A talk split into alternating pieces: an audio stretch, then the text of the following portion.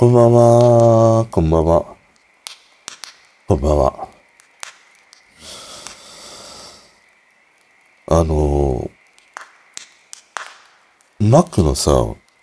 ォークとナイフ、木になってました。こんばんは。今日はね、こんばんはが早い。今朝さ、あの、朝マック食べたいなと思って買いに行って、で、持ち帰って食べてみたら、少し前今、朝マックをね、食べた。朝マックだったかな？まあなんかマックを食べたっていうね、話をしたんだけど、その時は、紙ストローだったんだよね。あの紙の感触が、いやもうなんかさ、普通のストローにさ、きな粉まぶしてるような、あの、なんていうの、感触がもう全然ね、受け入れられなくてさ、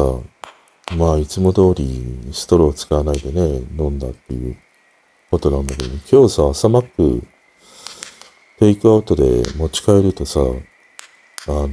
ナイフとフォークが、それまではあの、なんかビニール袋に入った白いね、プラ製のものだったりしたんだけど、あの、今日のはさ、なんかその、ナイフとフォークがセットになって、なんかパッケージに入ってるんだよね。で、仕様が変わったんだと思って。で、使ってみたらさ、あの、なんか砂糖のさ、三温糖ってあるじゃん。ちょっと茶色いっぽいような。あんなような色でさ、で、なんか変わったんだと思って。で、木目柄だったりしたからね。あなんかそのプリントかなんかで施して、木製っぽい感じなのかなと思ったけど、でも、ね、触った感じも木っぽいけどさ、で、パッケージ見ると、あの、木になりましたみたいな。ものが書いてあって、で、使ってみたんだけど、やっぱりこれも紙ストロー同様にさ、ヤフォークにきな、きな粉まぶしている感じだなっていう。もうきな粉なら食べれるからいいけども、木くずまぶしているような感じで、恐ろしいほどになんか、口当たりのなんていうの？あの感触が悪いのね。まあその環境にっていうね、ことで紙ストローとか、ああいうその機能、ナイフやフォークっていうね、ものがあるんだろうけど、いやー、なかなかにあの、口当たりが悪いっていうのはさ、ダメなんじゃねえか？その、なんていうの？食器としての機能を果た、果たしてないんじゃないか？ねえ、なんか、たださ、その手を使わないで、ああいうね、フォークやスプーンや箸を使って口に運べればいいっていうさ、その機能だけを優先してしまって、本来ね、その、ああいう食べ物って、大元はね、その、なんていうの、い生きるためとかさ、そういうためにああいう食事を摂取するんだけど、でもこれだけ飽食の時代にね、幸いにして日本はある状況においては、ああいう食事とか食べるものって楽しみの一つになってるから、そういうなんかものを食べるっていうことにおいて、ああいうなんか口当たりの悪い、ああいう箸とかさ、フォークとかさ、ナイフっていうのは、なかなかにダメなんじゃねえか、あれ。うん。その環境に優しいかもしんないけども、人のその食べる楽しみという点においてはね、ものすごくそれらをこう奪っている感触だね、あれね。うん。嫌になっちゃった。本当に。だから、まあ、マックで食べるときとかね、その場でっていうときは使わざるを得ないけど、家で食べるときは、マイフォークとかね、マイナイフとかね、あの、佐藤浩一のようなさ、舌を出してね、ペロって舐めるナイフとかね、ああいうもので食べたらいいかもしんない。でもそういえばさ、ああいうナイフって、本当に、めちゃくちゃあの、厳しくなったよね。うん、普段からめちゃくちゃ俺が、なんかね、あの、ランボーのようなさ、サバイバルナイフね、なんか刃渡り15、6センチとか20センチぐらいあるようなさ、ナイフを持ち歩いてるわけじゃないんだけども、いわゆるああいうその十徳ナイフみたいなやつがあるじゃん。で、俺はそのハサミがついていて、なんかネジ回しみたいなものがついていて、で、刃渡りがあれ5センチぐらいあんのかな、それでも。まあそれがついているさ、ものすごい小さいものを、あの、キーケースの中に一緒に入れて持ち歩いてるんだけど、これはもうダメなんだよね。俺2回ぐらいそれで注意されたことがあって、まあ1回はね、ああいうその象徴的なところに行った時に、なんか荷物検査されるんだよね。あの飛行場のさ、あの、なんか、映してやるやつあるじゃん。あれに通されて、いや、なんかナイフみたいなもの、カバンの中にありませんかということで。で、やっぱり、預けられたりもしたし、あともう一回はね、やっぱり、バイクで事故をした時に、その救急車で運ばれて、で、その時はバイクの鍵に、あの、一緒にそれをつけてたりしたんだよね、その十徳ナイフ的なもの。で、その、俺は救急車で運ばれたから、バイクはなんか、その交番のおまわりさんがさ、移動しといてくれたんだけど、で、そのバイク引き上げに行ったらさ、いや、この、なんか十徳ナイフみたいなものは、ちょっと持ち歩かない方がいいよって言われて。これもやっぱりナイフ刃渡りがこれぐらいあると、もうその、なんていうの？まあいろいろあるらしいんだよ。いろいろ、いろいろあるのはどうなるのか、ちょっと詳しくはわかんないけども。でもそれぐらいのものであってもね、あの、例えば、ね、なんか、そこら辺 歩いててさ、聞かれるじゃん、おまわりさんに。そういう状態でああいうものを持っていると、まあちょっとね、めんどくさいっていう、ふうに言われたりしたね。だからあの程度のものであっても、持てないんだね、今ってね。今子供とかってどうしてるんだろうね。俺、ガキの頃とかさ、ボーイスカウトやってたから、結構そのボーイスカウトで、その滝を削って何かを作るとか、石鹸を削って何かを作るっていう時に、自宅からさ、あの文房具屋で売ってた、なんていうの竹筒みたいな、竹筒竹鞘に入ったようなさ、ナイフ売ってたじゃん、安いやつ。あれを持ち歩いてたりもしたしね。あと、結構子供の頃にさ、折りたたみの本当に鉛筆を削るようなナイフとかさ、ナイフというかカッターか。ああいうものとか売ってたもんね。うん。まあ、ナイフはダメだけど、カッターはいいのか。ねまたカッターとナイフって違うんだろうね。カッターは折れちゃうもんね。でも本当に怖いのは、案外その簡単に手に入れられたりとかさ、まあ身近にあるもので言うと、カッターの方がね、怖いって聞くよね。その、ナイフとかって、まあもちろんそのよく研いであればすぐ切れるんだけど、基本刺すじゃん、ナイフって。刺してなんもみたいなものがあるんだけど、カッターの場合って、まあ刺すことはできないんだけど、ちょっとその皮膚に触れてピュッてやるだけですごい切れるじゃん。で、あれで切れてしまって、いや、静脈まで行っちゃいましたとか、動脈まで行っちゃいましたみたいなことにね、あの、なりやすいからね。実は、あの、ナイフももちろん危ないんだけども、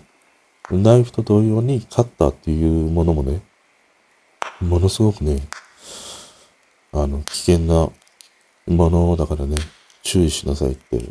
言われた。だから前もちょっと話したんだけど、あの、朝さ、もう徹夜明けでね、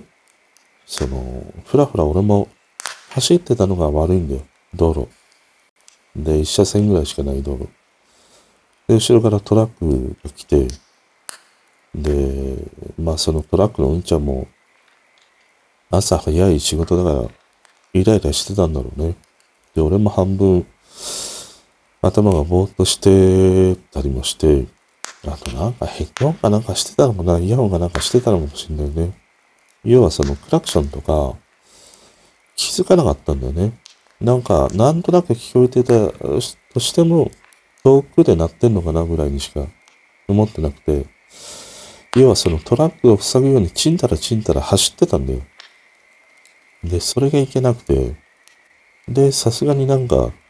途中で気づいたんだよね。で、その、ねえ、ちょっと振り向いたらさ、すんごい、すんごい形相してんだよ。そのトラックのお兄ちゃんが。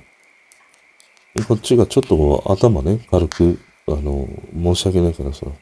頭下げてんだけども、めちゃくちゃさ、すんげえクラ クラクション鳴らしてくるんだよ。なんかその煽りがね、変に俺もスイッチが入ってしまったのはな。なんか、文句言ったんだろうね。そうしたら、もうね、あの、噴火だよ。そのうんちゃんが。あの、降りて来ようとするんだけど、あのトラックのさ、前面のガラスってめちゃくちゃ大きいから、まあその、一挙手一投足が見えるわけでね。そしたらそのダッシュボードのところに置いてあった、あの、カッターあるじゃん。段ボールとか開墾するときに使う。あれをさ、カチカチカチカチって出し始めてんだよ。で、それ、それで降りてこようとしてんの。で、俺その時にはもうその、カッターが危ないっていうのは知ってたから、その時はね、何を、やっぱり頭にね、糖分が足りていなかったんだな、徹夜明けで。逃げればいいのに、そのトラックの方に向かっていって、ドアがさ、少し開いたんだよ。その時に思いっきり ドアにガンって蹴り入れて、反対方向にね、猛ダッシュで逃げていったっていうね。そんなことがあったね。うーん、もう、若気の行ったり来たりだね。うん、まあ、誰が悪いって、俺が悪いよ。俺がなんか、徹夜明けでさ、ふらふらふらふら、チャリとかそんなところに乗ってっからね、そういうトラックのクラクションとかに気づかないままにさ、いたからね、そのトラックのうんちゃんも怒ったんだろうな。でもさ、ダメだよ。カッター持ち出しちゃう。素手でやるんなら、素手でやってくんないと。でもあれさ、もしあのカッターを持ち出して降りてきて、だとしたら、あのカッターでどうしようと思ったんだろうね。あのうんちゃんはね。なんか俺のその、イヤホンだかヘッドホンだかのコードでも切りたかったのかな。それとも俺の、なんか背負ってたリュックの紐を切りたかったのかな。それぐらいならまだいいけどね。本当になんか、殺傷してやろうみたいな勢いだったらさ、いや、怖いよなぁと思って。うん。だからね、勝ったと思って、あの、舐めてるとね、本当にカッターはね、大怪我するからね、気をつけた方がいいよ。でね、まあ今日はさ、すげえ朝から結構いい感じでね、目が覚めて、いつもさ、土曜日ってえっ、ー、と、日本放送のやきやきこのなんかラジオがやってるんだよ。10時ぐらい、9時ぐらいだったかな？やってるから、それを、いつもタイマーかけてるからさ。出てたんだけど、今日なんか朝目が覚めたらさ、なんか聞き覚えがある声だなと思って。で、聞いてたら、山下達郎なんだね。で、なんでたっちゃんやってんだろうと思うと、あの、オールナイトニッポンの、その55周年みたいなことでさ、朝からね、山下達郎と上柳正彦が、あの二人でね、日本放送でラジオやってて、いや、思いがけず、いいタイミングで俺も目が覚めたなと思って。で、朝からね、たっちゃんのそのラジオを聞いてたりもして、面白かったなすごい。このオールナイト用日本の55時間スペシャルって昨日からね、やってるんだね。で、以前からね、アナウンスはあったからさ、あの、始まったら聞きたいなと思ってたんだけど、それがいつやるのかっていうのが、ピンと来てなかったから、見てみるとね、2月の17日の金曜日の18時から始まって、えー、今日だね、2月の19日の日曜日、23時まで、55時間ね、やるというもののようですね。で、昨日、おとといか、金曜日のはね、まだ聞いてないね。金曜日の中で聞きたいなと思ったのが、あの、ユーミンと黒柳徹子のやつは聞きたいね。今日もなんかニュースにもなってたけど、あの、徹子の部屋のね、最終回は、もう、あなたって決まってんのよっていうね、ことらしくて、最終回にはね、松任谷由実を迎えたいみたいな、そんな話題があったり。あと、今日で言うとね、えっ、ー、と、朝の5時から亀アンコっていう、俺はこの人たちのは多分聞いたことないんだよね。本当にこのオールナイト日本が始まった時の初代のこういう、なんていうの、あ、アンカーというか、こういうね、パーソナリティをやっていた人たちのようなんだけど、その人たちがやったり、小林克也がやったり、あと、まあ、たっつぁんのラジオを聞いた後に吉田拓郎もやってたりしてね、聞いてたんだけど、うん、ちょっとあの、くるくるミラクルとかね、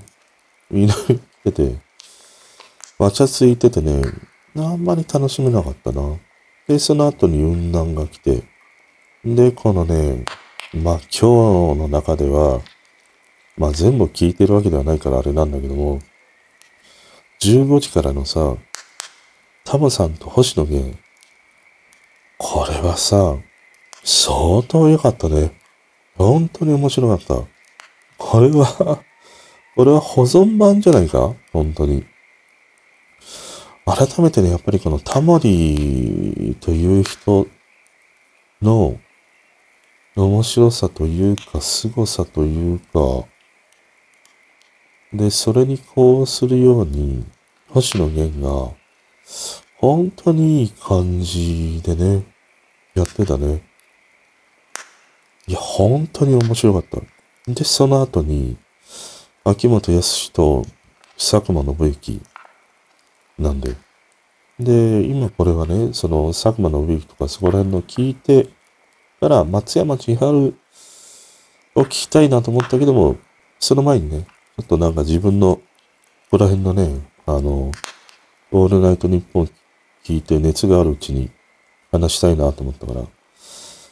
松山千春以降っていうのは、まあタイムフリーでね、たいなと思うんだけど、あの、秋元康とさ、佐久間信之で、俺、秋元康の東京 F でやってる日曜日の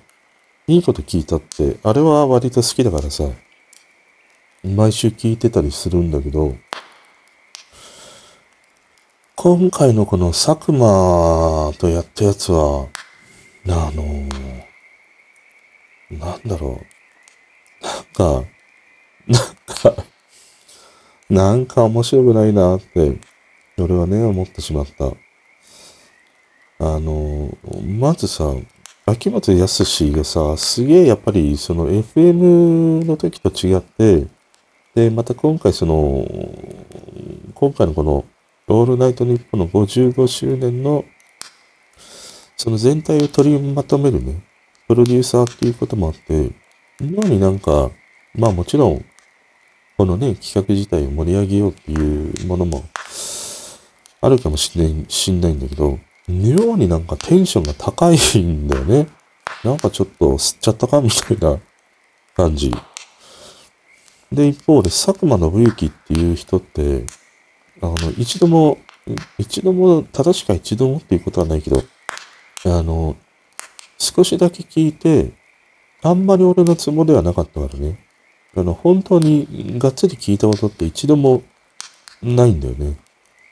で、今回初めてさ、こ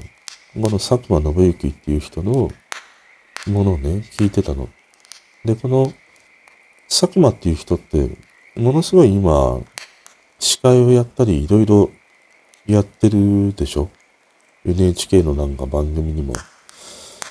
出てたりもするし、よくその目にしたり、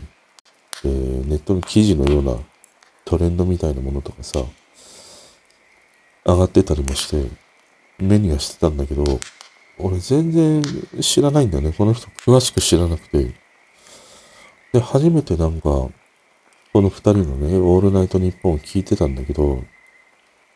うーん、なんかね、この二人のものは、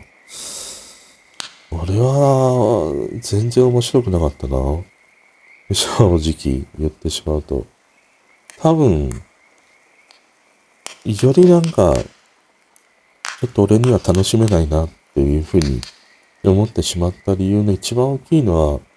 その2時間前に、やっぱりね、このタモさんと星野源のこれを聞いてしまったからっていうのがね、一番大きいなっていうふうにも思ったし、うん、それがあったな。だから俺、秋元とこの佐久間のね、ものはちょっと楽しみにしてたんで、今その今後のオールナイトニッポンがどういう風になっていくのかみたいなものを話しますみたいな触れ込みだったりしたから、あだから、あどんな風な話するんだろうなと思って聞いてたりしたら、まあ、いわゆるなんていうの、相変わらずのうちはネタ、業界ネタみたいなものばかりで、いや、なんかいろいろ名前出てくるんだけど、一人も知らないし、みたいなさ。まあ、富士のあの、今のね、社長の名前とは知っていたにしろ、それ以外の業界人の話をされてもようわからんし、妙になんか、日本一面白いとか、大プロデューサーとか、なんか、なんかね、鼻についてしまって、いや、日本一面白いかどうかは知らねえし、大プロデューサーかどうかも知らないし、みたいな。その余計なそういう ものがね、なんかいちいち鼻について、から俺、少しだけね、この佐久間という人のものを、以前にオールナイトニッポンだったかななんかで聞いたときに、すぐさまなんか嫌になっちゃったんだよね。なんかね、声の圧がすごい強いんだね。あの人ね。割と、俺が俺がみたいに出てくる人なんだなと思って。そのなんかね、感じがね、ちょっと俺は楽しめなかった。ただそんな中にあって、一つだけね、あの、佐久間信之を 褒めるのであれば、あの、なんか黒木瞳が来たんだよ。突然、会いたかった、会いたかったとか言いながら。いや、なんか酒でも飲んで入ってきたんかなと思って。で、いろいろその、何、筑前煮を作ってきたとかさ、いろいろ話をしてんだけど、ああ、いや、俺は別に、黒木瞳の話は聞きたくないし、なんで突然、ここでひ黒木瞳ぶっ込んできたみたいな。いわゆるライブ配信をして、るじゃん。一般の人がツイキャスとかで。ですげえ話が面白いところに、突然なんかね、悩み相談のさ、おばちゃんが入ってきてさ、ねえ、場の流れを一気に断ち切ってしまうみたいなさ、そういうものがあったりして、いや、なんで突然黒木瞳来たんだよと思って。で、妙にテンション高いしね。え、まあ彼女は彼女なりにね、なんとか盛り上げようとしてんだけども、ものすごいなんか 空回り感もある。にもかかわらず、いや、こんなにも大女優の方が来ていただけるとは、みたいなさ、妙にこう持ち上げるようなものもあったりして、要はその、関連性がさ、な、ないじゃん。それこそ AKB の誰かが来るとか、乃木坂の誰かが来るならいいんだけど、なんで黒木瞳が筑前に持ってきたみたいな。すげえその違和感があって、で、そのうざがらみみたいな感じもね、あったりして。そしたらさ、佐久間がさ、まあ最後の方に少しね、まあ本音が出たんだろうね。正直言いますけどめんどくさいですよねっていう風に黒木瞳をさ、送り出したんだけど、いや、それだけはなんかね、佐久間評価した。うん。その その後のちょっと黒木瞳のね、テンションの下がった感じがね、いや、ちょっとだけね、面白かったね。多分この佐久間という人が今、こういうふうにいろいろ、なんて言うんだろう、人気を得ている理由っていうのは、こういうところなんだろうね。ある意味その、みんなが思っていることを、その屈託なく代弁できる、その、ある種のみんなの思い変換機みたいな、そういうものをものすごく感じ取れる人だから、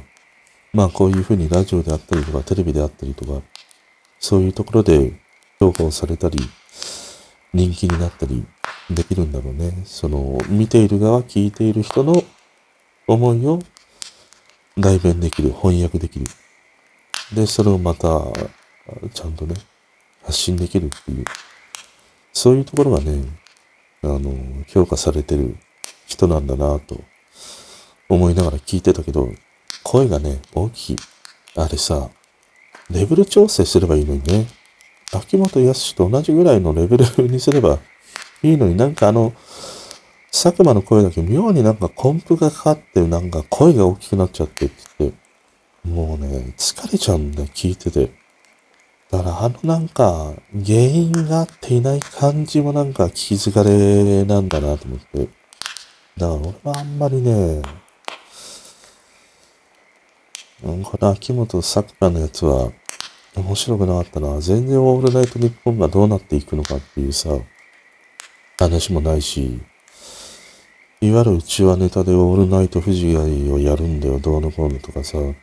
そんな話ばっかで。で、俺、オールナイト富士がさ、またやるのって今日知ったわ。なんか、記事を見ると、4月ぐらいまたあの、オールナイト富士やるんだね。で、司会が咲くまで、あとなんかお笑いの二人がね、アシスタントみたいになるっていう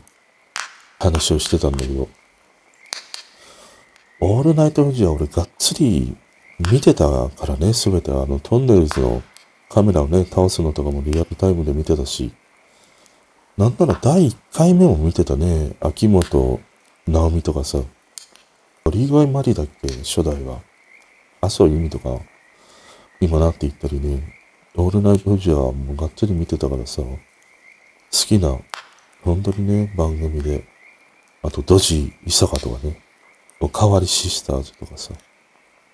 いたよね。橋本聖子だっけ？橋 橋本聖子はアイススケートか、なんとか聖子っていたんだよね。あと、井上なんとかとかね、いたよね。あと、立ち見リカとかね、いたね。出てくるな、なんかで、あれがまた復活っていうことなんだけど、何なんだろうね。なんかその、オールナイト富士の復活の記事をね、少しだけ見たら、今ってフジテレビの社長が港光一ってね、あのトンネルズとがっつりやってきた人で、オールナイト富士か。あれも彼がね、ディレクションだかプロデューサーだかやっててね。まあそういうものがあって、彼が社長に就任したからもう一度あの時代のフジテレビをっていうね、思いもどうもあるようなんだよね。で、どういうそのパッケージングでやるのかなっていうのはね、まあ細かなまだ詳細は出ていないんだけど、あのオールナイト富士があった時っていうのは、そのバブルの直前みたいなタイミングもね、あったりして、その女子大生ブームみたいなものがね、どんどんどんどん出てきたタイミングでもあったんだよね。だからああいう女子大生を題材にしてというか取り上げてっていうものがあったんだけど、今、このタイミングでどういう風に作っていくんだろうね。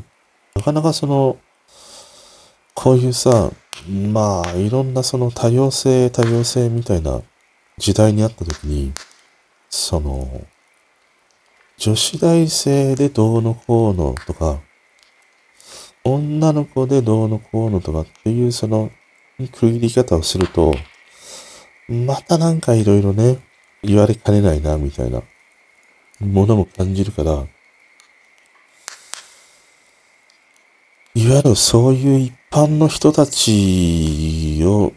出していくのか出していかないのかとかね、そういうものもあるだろうし、どういう作りをするのかなっていうのは、ちょっとね、見てみたいなぁと思ったね。まあ今その、すごいテレビをね、もう本当に何年もしっかりとあの、話題のテレビは見たとしても、それ以外を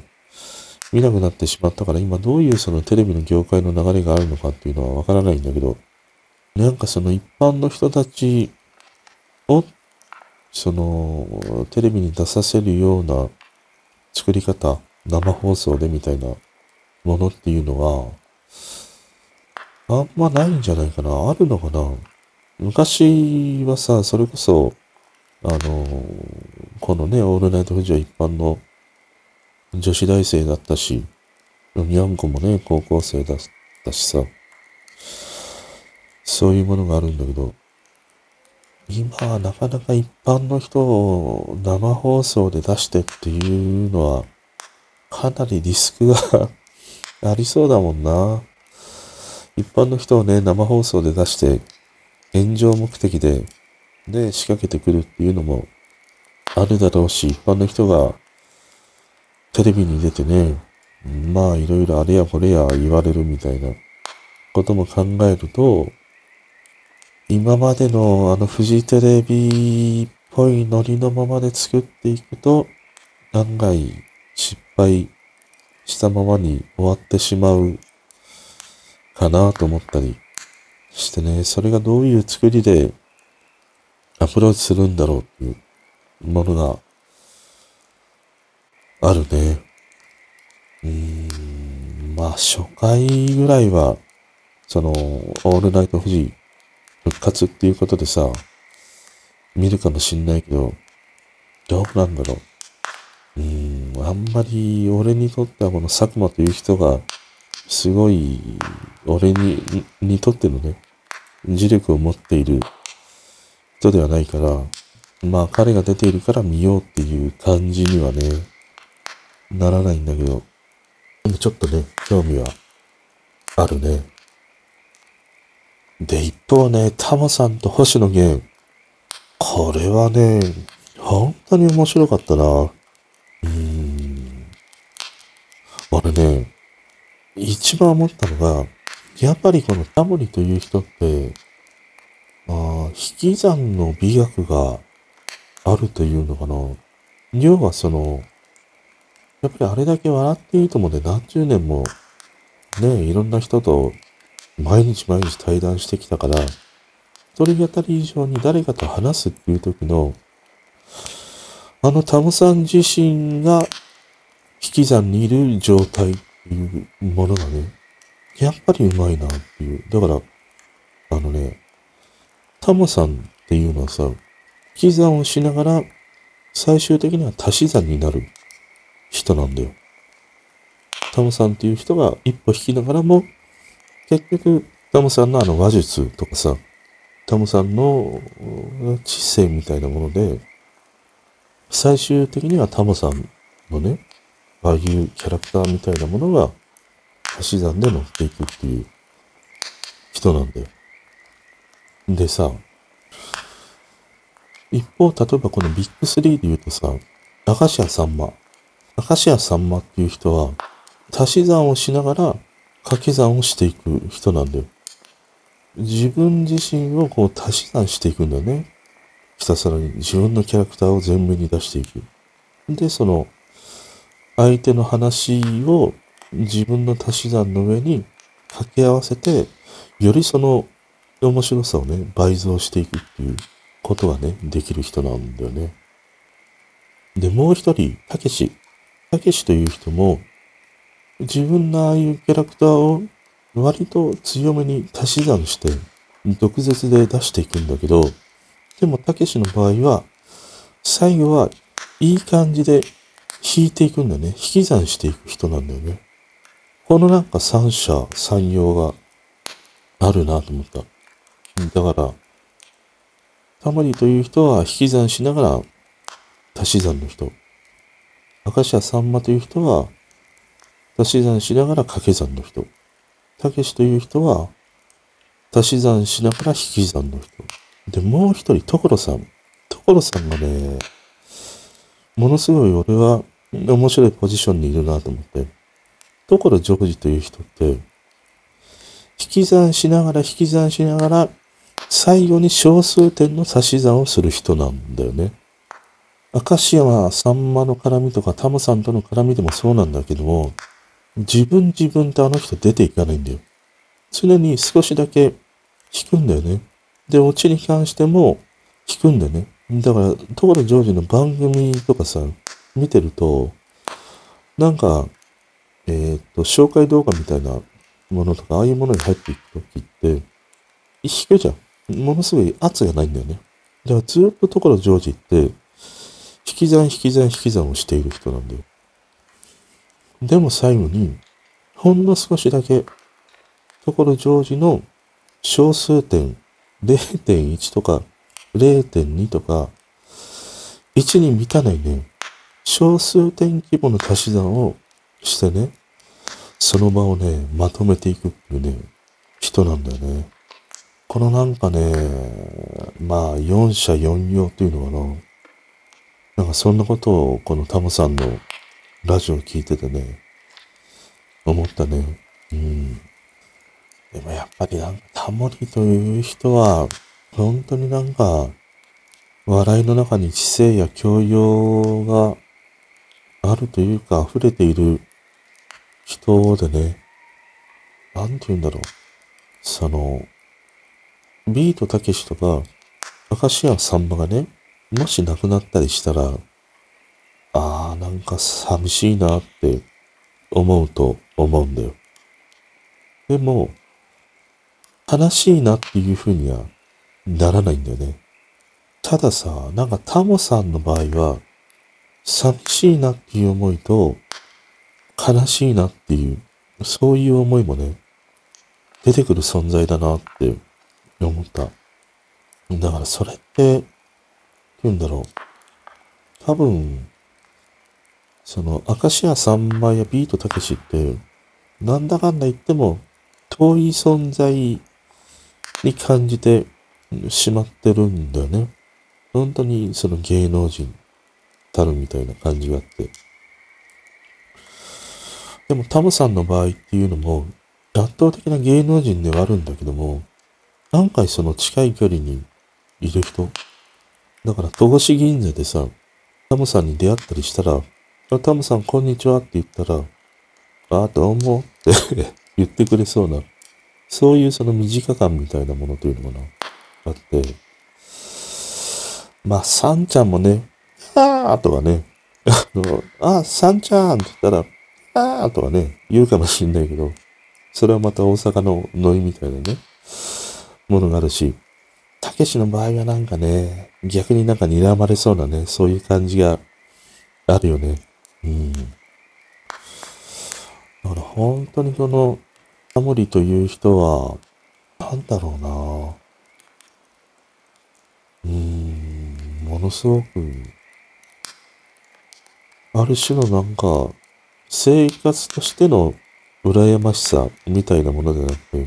要はその、所ジョージとかさ、俺はあの人の生活にすごい憧れるんだよ。ああいう世田谷ベースがあって、自分が好きなものに囲まれてるってね。でもタムさんの場合は生活じゃなくて、人としてなんか憧れる、そういう人なんだなって思ったりしたね。うん。ああいうなんか、タムさんが誰かと常にね、話している、対談しているものやっぱりね、見てたいね。見てたいし、聞いてたいなと思った。本当に。今ってタムさんを見れるの、まあ、タモリクラブがあったり、あの、なんだっけ、NHK のね、あれがあるけど、でもああいう風に、かつての笑っていいとものようなね、テレフォンショッピングのように毎日毎日、いろんなゲストの人と話して、その話を引き出していく。で、引き出した上に自分の、そのね、知性とか教養みたいなものを乗せてまとめていくっていうね。あれは、ガキの頃はね、何とも思ってなかったりしたけど、今、改めてね、こういうタムさんが誰かと話している、ああいうものを見ると、いや、このタモリという人はすごい引き算の美学がある人だなって思ったな。うん。いや、もうちょっとね、見たいね。うん。タモさんが出ている番組っていうのは、現役でね、今、やっているものに関しては、見れるものは見ていきたいなって思ったな。あとやっぱり鉄板のね、用水ネタとか、面白いよね。井上陽水は、同じことをね、2回歌詞で言うっていうさ、ドアは鉄のメタルとかさ、羅針盤はコンパスだっけ？要は、羅針盤はコンパスだし、ドアは鉄のメタルって、メタルは鉄じゃねえかっていうね、ああいう話も面白かったりしたな。うん。あとすげえその言葉にこだわるっていうことでさ、その、こちらはカツ丼になりますっていうふうに全員を持ってくる。このなりますっていう言葉に、なんか 腹が立つみたいな話をしてて、あの、面白かったね。いや、カツ丼になりますっていうその過程をね、見せてくれて、あの、カツに衣をなんかやってあげて、こうやってこうやってこうやったから、カツ丼になりますっていうならわかるんだけど、カツ丼になってるものをカツ丼になりますっていうふうに出してくるのが納得いかないっていう話はね。いや、やっぱ面白いな、この人は。うん。やっぱり俺、タモさんはね、ただ寂しいだけじゃなくて、泣いてしまうね。で、本当にこの、星野源との組み合わせがね、めちゃくちゃ良かったね。うん、星野源も、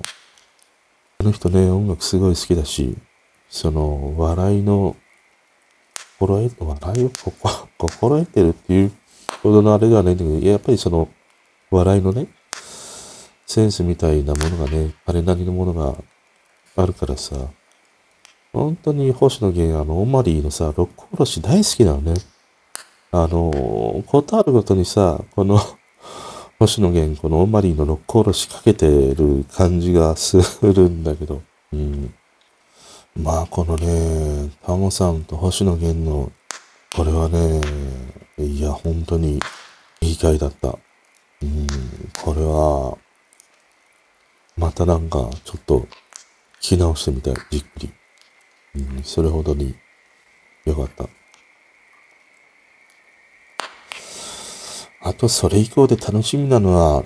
まあ、やっぱりちょっと松山千春は楽しみだけど、番組のフリーでね、妙になんか北海道弁で、いや、55時間やら鍋や、みたいな、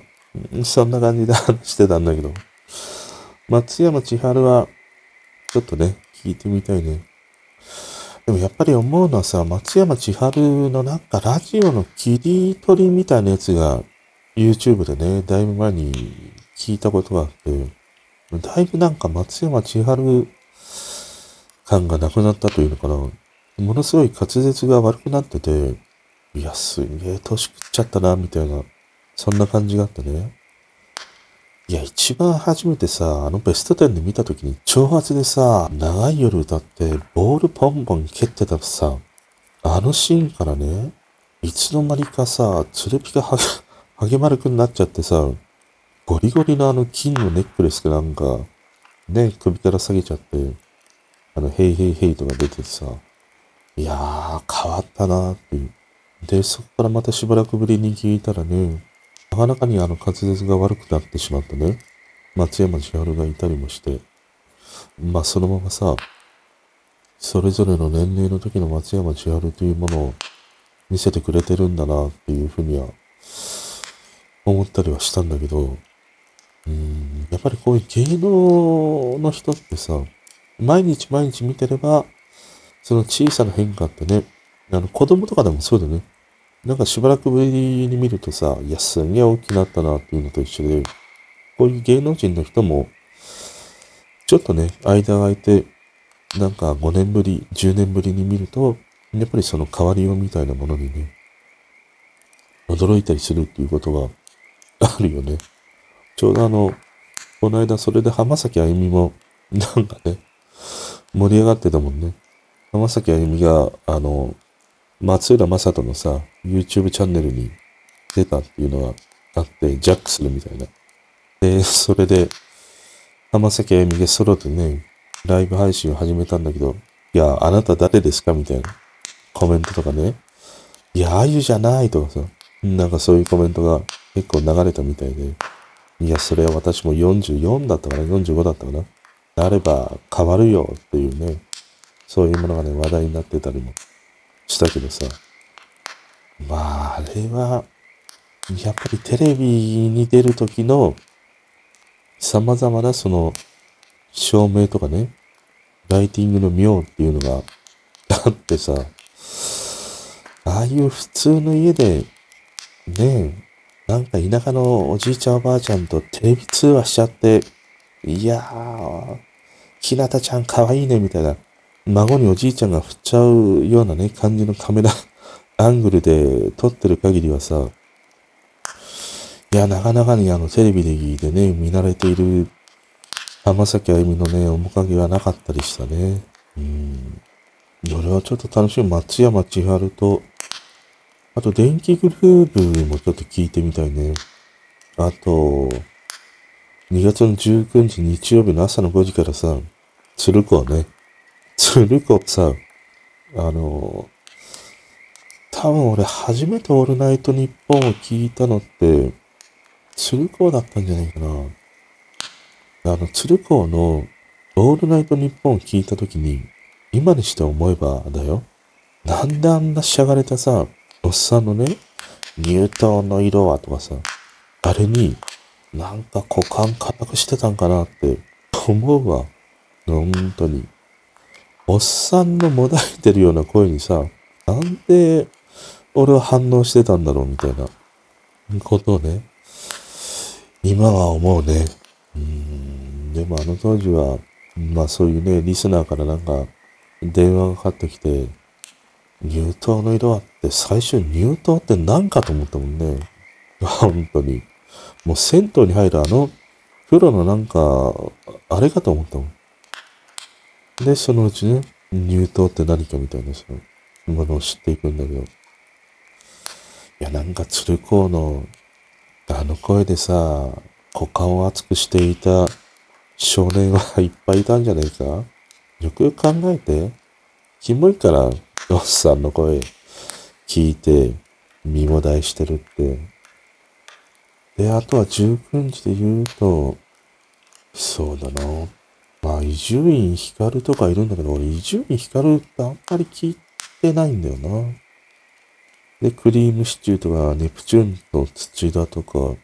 あと、ゆずとクリーピーが。まあ、19日で言うと、まあ、この明石家さんまっていうのが一つ大きいよね。ゲストが鶴瓶師匠でしょ。まあ、でもこれはなんか、そんな感じだろうなっていうのは、なんとなく予想できるね。俺は19日で一番楽しみは愛子と井口悟だね。もうこの相思相愛状態の二人ね。井口悟のオールナイトニッポンに愛子が来た時の、あの、カブトムシだっけ？あれは本当に良かったからね。また歌ってくれるんじゃないかな、多分。井口悟のオールナイトニッポンは本当面白かったからな。うん。で、大鳥が福山雅治になってるね。まあ、この20日の日曜日も、多分なんかずっとラジオをね、かけてたりしそうだなと思って。今回さ、やっぱりなんかあの、昔のままの CM 入りというのかな。あの、ビバヤングのあの感じとか、すげえ、いや、懐かしいなって思ったもんね。あの、ビバヤングって、最近のオールナイトニッポンではないよね。俺、よく聞いてた時ってあの、ビバヤングの振りがあったりもしたもんね。で、やっぱりオールナイトニッポンと言ったら、俺の中では、たけしだし、トンネルズだし、中島みゆきだしっていう、この三人は割とよく聞いてたんだよね。ただこの三人とも出ないからね、その秋元康が本当はね、出て欲しかった二組っていう話をしてたんだけど、多分、この三人の中の二人だろうね。中島みゆきなのか、たけしなのか、トンネルズなのか。うんこの三人、特に、たけしはね、聞いてみたかったね。ちなみにさ、このオールナイトニッポンの歴代パーソナリティの担当期間ランキングっていうのがあって、それがちょっと面白かったね。要は誰が一番長かったかっていうランキングで、第10位がね、西川貴教 TM レボリューション8年9ヶ月。第9位が AKB48 9年。俺、西川貴教のは一回聞いたことがあるぐらいかな。AKB は、ないな。あの、指原が、あの問題を起こした秋元康と話している時のを聞いたぐらいしかないかな。第7位がビートたけし9年6ヶ月。第6位が斎藤康弘。日本放送のアナウンサーの人か。10年9ヶ月。多分聞いたことあるかもしんないけど、あんまり覚えてない。第5位が松任谷由実、11年。ユーミンのオールナイトニッポンは、あんまり記憶にないんだよな。でもあの、ユーミンのオールナイトニッポンさ、えっ、ー、と、過去のものが結構 YouTube に上がってて、A ちゃんと対談してるやつとかさ、結構意外な人とね、中島みゆきとやってるやつとかさ、ああいうその、普段見れない組み合わせとの対談のやつとかはね、面白かったりしたね。ユーミンと A ちゃんのオールナイトニッポンはね、すげえ面白かったよ。ユーミンがもう少女になってたからね、憧れの存在の A ちゃんに会えたみたいな、そういう感じもあったりしてね、面白かったね。で、第4位が、鶴光でよま。11年9ヶ月。なんか、鶴光はまだやってるんだね。やってるみたいな話をしてたね。まだ入党の色はとか言ってんのかな。そして第3位がオードリー。オードリーも長いんだね。13年4ヶ月。タモさんがすげえ褒めてたね。このオードリーの若林のこと。あの、なんかジングルを星野源が作って、えっ、ー、と、若林がラップで入れてるっていうね、ジングルが今回使われてるんだけど、まあ、確かにすごいなって思った。でも、オードリーのは聞いたことないんだよな。このさ、なんて言うんだろう。一見装飾を装っている人って人気じゃん。俺この若林とバカリズムってすげえなんか重なるんだよね。その見た目は装飾なんだけど、結構腹の中心にはね、黒いものがあるんじゃないかなっていう、そんな感じがしてならないんだよね。だからその見た目と腹の中心にある黒さのギャップみたいなものがいい感じで表に出てきてるからね。この若林とかさ、バガリズムっていうのは人気がね、あるんじゃないかなって思ったりするね。で、第9位がね、福山です。田舎もんばいっていうね。20年20年10ヶ月もやってたんだ。もう福山雅治はもうラジオの申し子みたいな状態だもんね。今も東京 FM やって、あの、それ以外でもなんか YouTube だっけなんかでもやってるでしょ。で、ジェットスリームでしょ。すごいよね。うん。そして第一位。もちろん、第一位は、あの人です。第一位。22年、6ヶ月。ナイティナイ。ナイナイが一番長いんだね。確かに今もまだやってるもんね。えー、ちょっとこれは意外だった。あとね、えー、っと、もう一つ面白いのがあって、オールナイトニッポン歴代パーソナリティの中で好きなのは誰っていうね、アンケートがあって、これはやっぱりなんか、安定の俺世代みたいなものがあったりしたね。第10位がね、吉田拓郎。第9位が星野源。第8位、サンドウィッチマン。第7位、伊集院光。第5位、ナイナイ。第5位、同率か。あれ？狂ってるか？第7位、伊集院光で、5位が2組いるんだね。ナイナイとトンネルズ。で、第4位が、福山正治です。で、第3位が、鶴子か。第3位、鶴、鶴子、やっぱり鶴子すごいんだね。で、第2位が、ビートたけし。第1位。中島みゆきです。似てないか。そういう感じだね。うん、まあやっぱり、俺ががっつり聞いてきた面々が、のいいな、中島みゆき、たけし、鶴子、トンネルズ、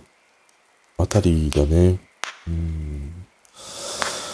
あの、中島みゆきもさ、結構 YouTube で当時のこの、オールナイトニッポンのエンディングのハガキのところをね、切り取られているものが結構上がってるんだよ。で、それはね、ものすごく結構胸を打つものがあるよ。あの視聴者から私はなんか生きてていいんでしょうかみたいな。割とその重めな相談みたいなものが来るんだけど、この番組の締めにね、中島みゆきがそれに答えていくっていうさ、コーナーがあって、それの切り取りのものがあるんだけど、それはね、なかなかいいよ。あの、子供電話相談室を並ぶぐらい、すんごいいいコンテンツだなって思った。子供相談室もさ、もうあれって哲学じゃん。大人からすると。子供にとっては何気ない、ねあの、なんでだろうって思ったことって、大人にとってはさ、もうちょっと哲学にも似たものがあるからね。あの子供電話相談室っていうのはね、いや、本当に、もう永久にだね。人類が残り続けている限り、あの子供電話相談室っていうのはね、なくならないでほしいね。本当に。もう最高だと思うよ。もうコンテンツとして捉えた時には、一番トップオブトップじゃないかな。子供電話相談室。あれあれ以上にね、楽しいとかね、ためになるとかさ、あ哲学なものってないもん。どんなに放送作家がついて面白いものを書いたとしても、あれにはね、かなわないと思う。その次に来るのが、ご長寿クイズ。ご長寿クイズはさ、面白すぎるだろう。だからさ、両端なんだよね。つまりはね、ものすごい子供か、ものすごいじいちゃんがばあちゃんが、要は、この両極にしかさ、ある意味、その、エンタメの真実っていうのはないんで、その中間にあるものは、全部ね、作り物でしかないんだよ。造作物でしかないんだよ。でも、両端の子供とじいちゃんには、もう造作物を超えた、あの、心理があるんだよ。心理が。大変だよ、これ。本当に。いや、こんなランキングか。あとはやっぱりあれだね。今回さ、まあ、もう何十回となく流れてきたテーマ曲ね、ビタースイートサンバが、タッタラ、タッタララタッタラ、タッタララタッタラ、タッタラ、タドン、タドン、ドン、ドン。あれ、その、えっ、と、ディレクターの人がね、間違えてかけた、あれがね、定着していったっていうものがさ、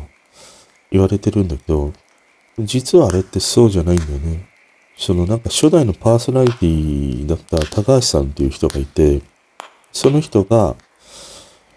まあこのオールナイトニッポンのテーマ曲を探せっていうことで、まあスタッフの人に探させたんだよ。最初に持ってきたのが、マッコイズのさ、ハモンレッツゴーっていうね、曲だったの。これ今聴いてみると、これならこれで結構しっくりくるんじゃないかなっていう曲なんだよね。でもちょっと高橋さんからすると、じゃあこれは違うなっていうことで、次に持ってきたのが、ハープアルパートティファナプラスのアンベンボーとバラ。たどたど、たどたどしいな。もうさ、その曲だったね。これも今一つだなっていう。で、この曲が収録されたアルバム、ホイップドクリームアザーディライツっていう、それを聴いている中で、このビタースイートサンバっていう曲があって、いや、これがいいんじゃないかっていうことで決めたらしいんだよ。だから、スタッフの人がなんかレコードをかけていてね、なんか間違ったところで針を落として、この曲にたまたま決まっていったっていうのは、要はそういう風なストーリー付けをした方が、まあ盛り上がるだろうっていうことで、そういう風にね、なんか情報発信をしていって、それが間違いからこのビタースイートになっていったっていうね、話になってるんだけども、実際のところは、いろいろ曲を聴く中で、あの、決めていったっていうね、ことだったりするんだよね。でも最初のこのマッコイズのカモンレッツゴーとかさ、まあ、あとこの、アメンボーとバラ、この2曲も、案外そのオールナイトニッポンにはめたら、はまらなくはないなっていう感じもあったりしたね。でも今となってはやっぱりこのビタースイートサンバーだからね、もう、ね、この曲を聴いたらっていうものがあるからね、このなんか、オールナイトニッポンっていうのは、もうずっとなんか続いてほしいね。これだけ続いてるものって、ないでしょ？時代を超えて、もう100年、200年と続いていってほしいラジオ番組だね。で、やっぱりこのポッドキャストとかをやってる人のほとんどってね、こういうオールナイト日本を聞いて、で、ラジオっていいなとかさ、そういうふうに思って始めてる人たちってすげえ多いと思うんだよね。そういう意味でこの、オールナイト日本のもたらした、あ役割というか、なんていうの？これを聞いてきて人を動かすだけの、その力を持ったコンテンツってね、なかなかないよね。その意味では、若い人たちに夢を持たせられる番組が、こうしてね、もう何十年もあるっていうのは、いや、本当に残り続けてほしい番組だったりするな。まあ、今回のこの、オールナイトニッポンのね、この55年の企画っていうのは、いや、ものすごくいいね。だから、ちょっとここ3、4日はタイムフリーでね、いろんなこの、オールナイトニッポンを改めて聞いて過ごしたいなって思ったりしましたね。まあ、とにかくね、このオールナイトニッポンにね、溺れている日ですね。うん、面白い。で、やっぱりなんかこうやってさ、いろんな人のオールナイトニッポンを聞いてると、あの、好きな声もあり、苦手な声もあり、好きな話し方があり、嫌いな、ねえ、嫌いなというか苦手なね、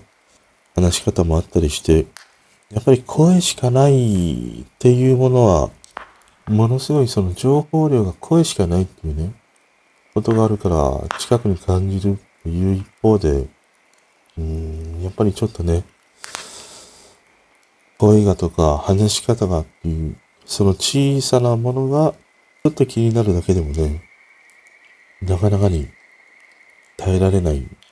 んだなって思ったりしたね。まあこれはラジオだけに限らず、ポッドキャストとかもまさにそうで、まあ昨日と同じようなことを思ったりしたな。うん。まあ今日はね、ほとんどオールナイト日本話に終始してしまったけど、ぜひね、このタモさんと星野源のオールナイト日本、これはね、聞き逃さないでほしいね。本当に面白かったよ。すんごい良かった。うん。まあ、それ以外のね、いろんな人がやってたりするから、一通り今回は全部聞いてみたいなと思った。普段、まあ、ほとんど聞かない霜降り明星とか三四郎とか、あと、まあ、さっきも言ったようにオードリーとかね、ゆずとクリーピーナッツとかさ、いわゆる今の人たちだよね。今の人たちのものってほとんど聞いたことはないから、ちょっとね、聞いてみたいなって思いましたね。まあこういう機会でもないとさ、毎日というか毎週やってるのは知ってるけどもなかなか触れないからね。案外この55周年という機会で、昔のね、パーソナリティの人もいれば、今、まさにね、走ってる最中の人もいるので、普段触れていないものにね、触れるにはいい機会じゃないかなって思いましたね。まあ何にしても、オールナイト、富士、日本、オールナイト富士と、富士とかさ、オールナイト、日本とかさ、ねえ。むしろ俺は、オールナイト富士のドジー魚とのエロビ紹介だけ、あれをさ、拡大版で見せてほしいや。2時間ぐらい。ね。ということで、おやすみなさい。